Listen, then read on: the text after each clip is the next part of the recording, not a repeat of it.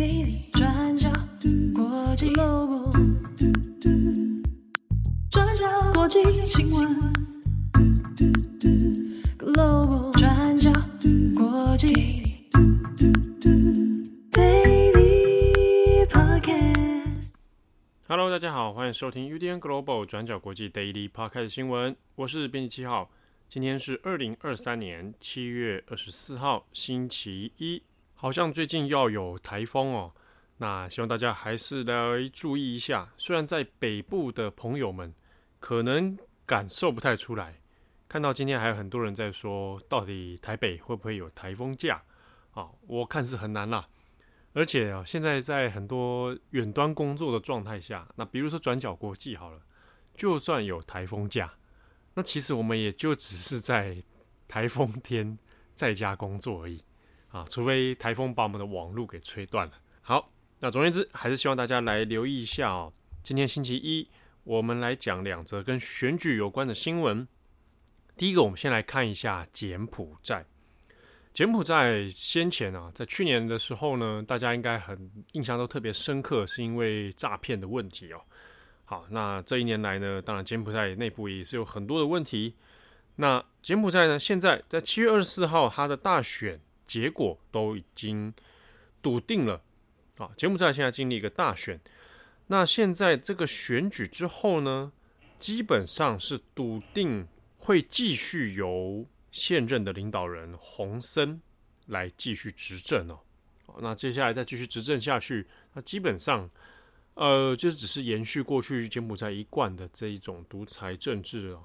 那现在呢，洪森现在有传出说，有可能他的职位。可以让儿子来继承啊，那弄来弄去呢，还是他们家的人呢、洪森现在是七十岁，他以前啊，以前是这个红色高棉，就是我们讲的赤柬的人哦。那后来又在叛逃到越南。好，那现在呢，他有可能会把职位要传给自己的儿子啊，是长子洪马内。洪马内自己现在是陆军的司令，然后他其实也是柬埔寨的军队的领导人。那很有可能接下来的时间哦，也许到八月的时候就有可能来接班了。那本来呢，先前还有在传说，也许洪森会把职位可能留给两个人人选哦，一个是长子洪马内，那另外就是次子洪马尼。那比较特别的是说，长子洪马内哦，洪马内他其实在外国留学过。哦，那是毕业于美国的西点军校哦。那在纽约，然后在英国都有念书求学的经历，所以呢，有一些讨论也会认为说，也许洪马内在上任之后，啊，如果他真的会接任父亲的话，那说不定有机会改善柬埔寨跟西方之间的关系啊。但这个也只是一种猜测而已哦。整体上来说，柬埔寨的关系跟西方来讲还是蛮差的。当然，这个最主要原因还是在于柬埔寨自己内部的政治情势。我想，对于很多人来讲哦，讲到柬埔寨的政治，可能印象相对会要薄弱一点。一个呢，可能就想到说啊，一个是洪森啊，那他是因为毕竟执政时间这么的长哦。另一个很多人就想到是赤柬哦，刚刚讲到了红色高棉，那这个跟战后冷战的这一连串的。这个全球局势哦是有关系的。我们大概简单先讲一下，柬埔寨呢，在很早前的时候，当然它也变成了是欧美的一个殖民地哦。那法国也统治过，在第二次世界大战的时候，它也曾经被日本占领过。那战后呢，也就像很多的国家一样哦，开始有这个自觉独立的一个浪潮。所以呢，战后的时候，它是一九五三年。那正式的脱离了法国独立。不过，我们也知道，在战后五零年代、六零年代，在全球冷战局势之下，美国、苏联的影响力，那当然也有在亚洲这边发挥他们作用哦。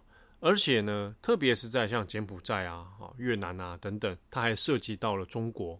那后来的柬埔寨，可能大家比较有名的就是红色高棉哦，赤柬。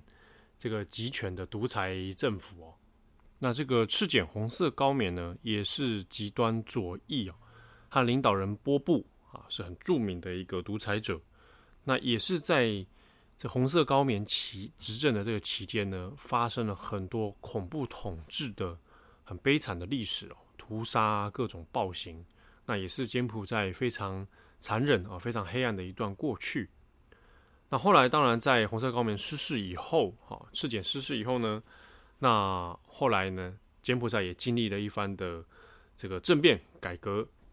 那洪森也是在此之后啊，出现在柬埔寨的政坛哦。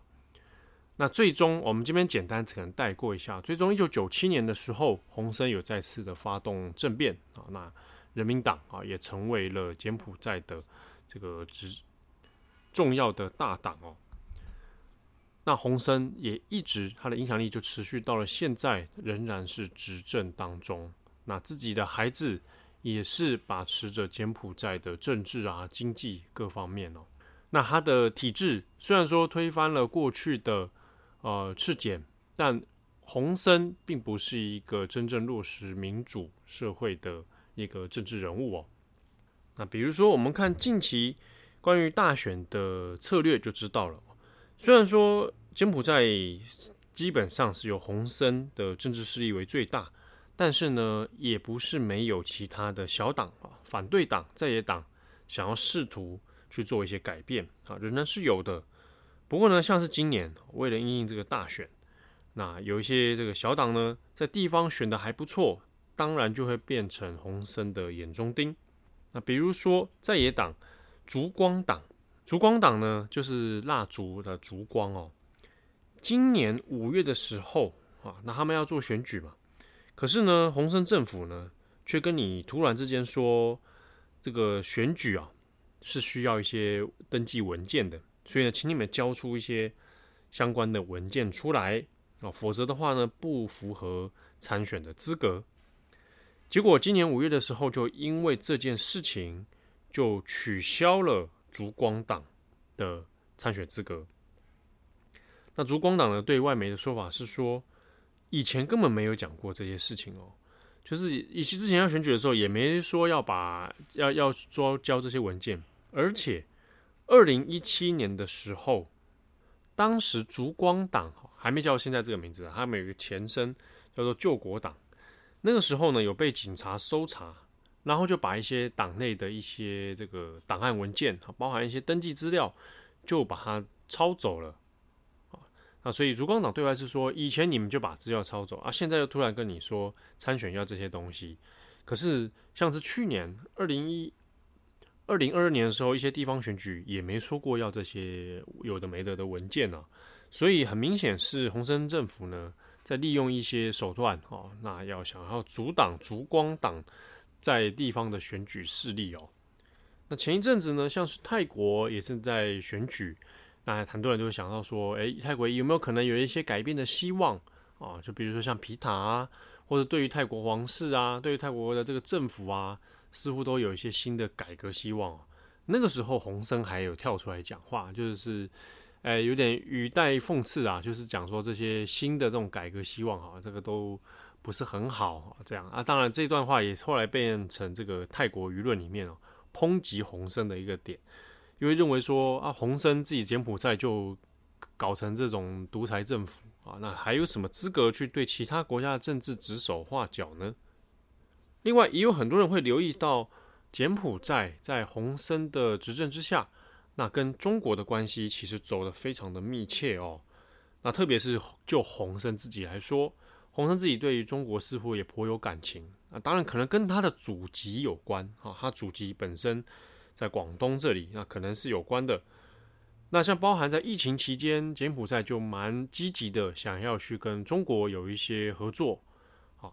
那又或者是在经济方面，还有建设方面，洪森也引进了非常多的中国资本啊。那这个粗略的统计是说，在柬埔寨的外资组成里面，中国就占了七成啊，那是相当多的哦。好，那选举的结果啊，现在还没有一个百分之百明确，但只知道说洪森一定笃定是当选的，那只是。他要不要交棒，把这个首相的位置交棒给自己的儿子？这个还不晓得。好，那下一则我们来看一下西班牙。西班牙也是国会大选啊，国会大选。那在七月二十四号的时候，开票结果都已经确定了。那这一次的国会大选相对起来是比较微妙一点哦，因为你会注意到是左右派的两党，他们都在庆祝选举结果。好，那这个是蛮奇妙的。我们来看一下为什么。这次呢，就选举结果的席次啊来说呢，赢家应该算是在野党人民党啊，那拿到了一百三十六个席次。现任的首相是桑切斯啊，他所属的呢是左翼的哈社会党。好，那现任首相所属的这个社会党呢，席次是一百二十二，所以一百三十六对一百二十二。那显然是由人民党哈拿的比较多，可是呢，双方哦把这些各自的盟友啊、其他的小党啊结合起来的话，其实都是没有过半的。国会的过半需要一百七十六席，啊，所以在这个状态之下，虽然人民党赢了，好赢胜过现任的这个首相桑切斯，可是呢。你组一组也会发现，那大家现在都没有处于一个过半的状态啊，所以组成政府这件事情就会遇到很多的变数了。我们呢，一方面可以看到似乎有变天的可能，也许人民党啊的党魁这个费侯，他真的有机会可以上位哦。可是现任的首相桑切斯呢，其实也还是有机会的啊，这也还很难说。双方现在处于一个僵持的状态哦。在这种局势之下，我们就可能要留意到那其他的第三势力、其他的小党，又或者说有没有可能还有杀出一个一条新的路哦？那接下来呢？按照西班牙的惯例，会由西班牙的国王菲利佩六世会邀请费侯啊，就是这一次席次拿到最多的人民党的党魁费侯哦。那请他以首相人选的身份来筹组新的政府。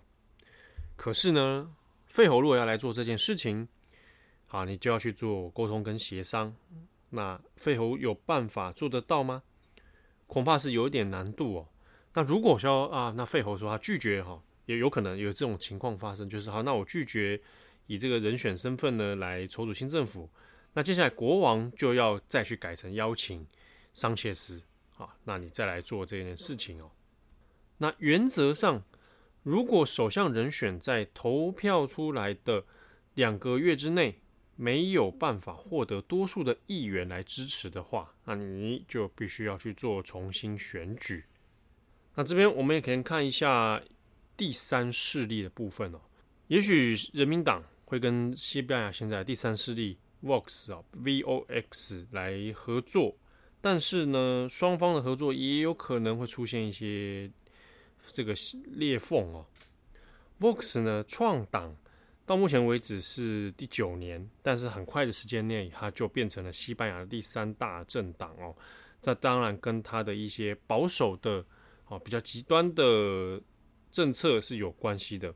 基本上是保持着很强烈的民族主义，然后反移民，好，然后移欧论。那以及反女性主义，那他的党魁呢，也是创办人哦，阿巴斯卡就是一个非常强调所谓的西班牙价值哦的一个人物哦。那我想你把这个九年创党九年，我们倒回去时间来看的话，那的确跟整体西方里面这一种啊极右保守的势力，这个卷动着全球的各个小政党哦是有关系的。那另一边呢，也许还会有其他的可以拉拢的一些盟友。那中间就有可能包括说加泰隆尼亚这边现任的首相桑切斯啊，他所属的这个社会党哦，如果他接下来也想要去争取过半的话，那或许原本支持他的加泰隆尼亚这一代，哦，那可能就是必须要拉拢的对象，但是呢，就会又再次涉及到关于加泰隆尼亚独立公投，好这件事情。那桑切斯呢，之前。之前呢、就被认为说啊，对这个加泰隆尼亚的独派哈、太过让步了。那你对加泰隆尼亚让步，那就是威胁到西班牙的统一。好，那如果接下来还想要继续保有执政的话，那是不是也要去再一次的协商加泰隆尼亚？好，那这个都是日后值得观察的部分哦。好，那关于西班牙的选举，大家可以来参考今天我们的网站过去二十四小时，我们有一篇比较细节的内容报道。好，那节目的最后，很感谢昨天七月二十三号有来到台北市立图书馆总馆的听友哦。昨天的讲座呢，呃，人数真的很多诶，哎，看表定表单上面就有一百四十，快一百五十个人报名了。那实际来现场大概一也是一百、一百二左右吧。好，那加上场地真的很大，我有点吓到，没想到在这么大的场地来举行。那我们在两个多小时的讲座里面呢，有很多听众，我们的读者啊，那给我们很好的回馈，而且大家都问了蛮多蛮细节，而且还蛮有意思的题目啊，啊，问到你的薪资啦，问到你的日常生活啊等等哦，啊，很有趣。那也很希望说，我们昨天这样子给大家讲座上的内容，有给大家一些诶。启发或者是一些想法哦，都可以，或者让大家能够更认识转角国际这个品牌哦。那我们也很感谢，如果你有很多诶想问的问题，但是来不及解答的，好，那都欢迎，你可以透过我们的 email、我们的 F FB 的私讯或者 IG 的私讯都可以，啊，都可以找到我们。那每一次有机会实体见到我们的读者跟听友。其实对我们编辑来讲都是非常正面哦，非常有帮助的事情哦。哎，有时候会跟读者们讲说，转角国际呢，呃，要之所以会能够成立哈，它这个事情能够继续运作下去，它其实是双向的。就是我们在这边写文章，在那边做 podcast，那如果文章没有人读，podcast 没有人听的话，那基本上这件事情完全就不会成立啊。它一定是要有读者、有听友的存在，所以呢，转角国际才能够继续下去哦。所以很感谢所有的支持者哦，能够继续爱护我们的品牌。那我们也会继续加油。好，感谢你的收听，祝福各位有美好的一天。我们下次见喽，拜拜。转角国际，报新闻。新闻 Global Daily Podcast 新闻。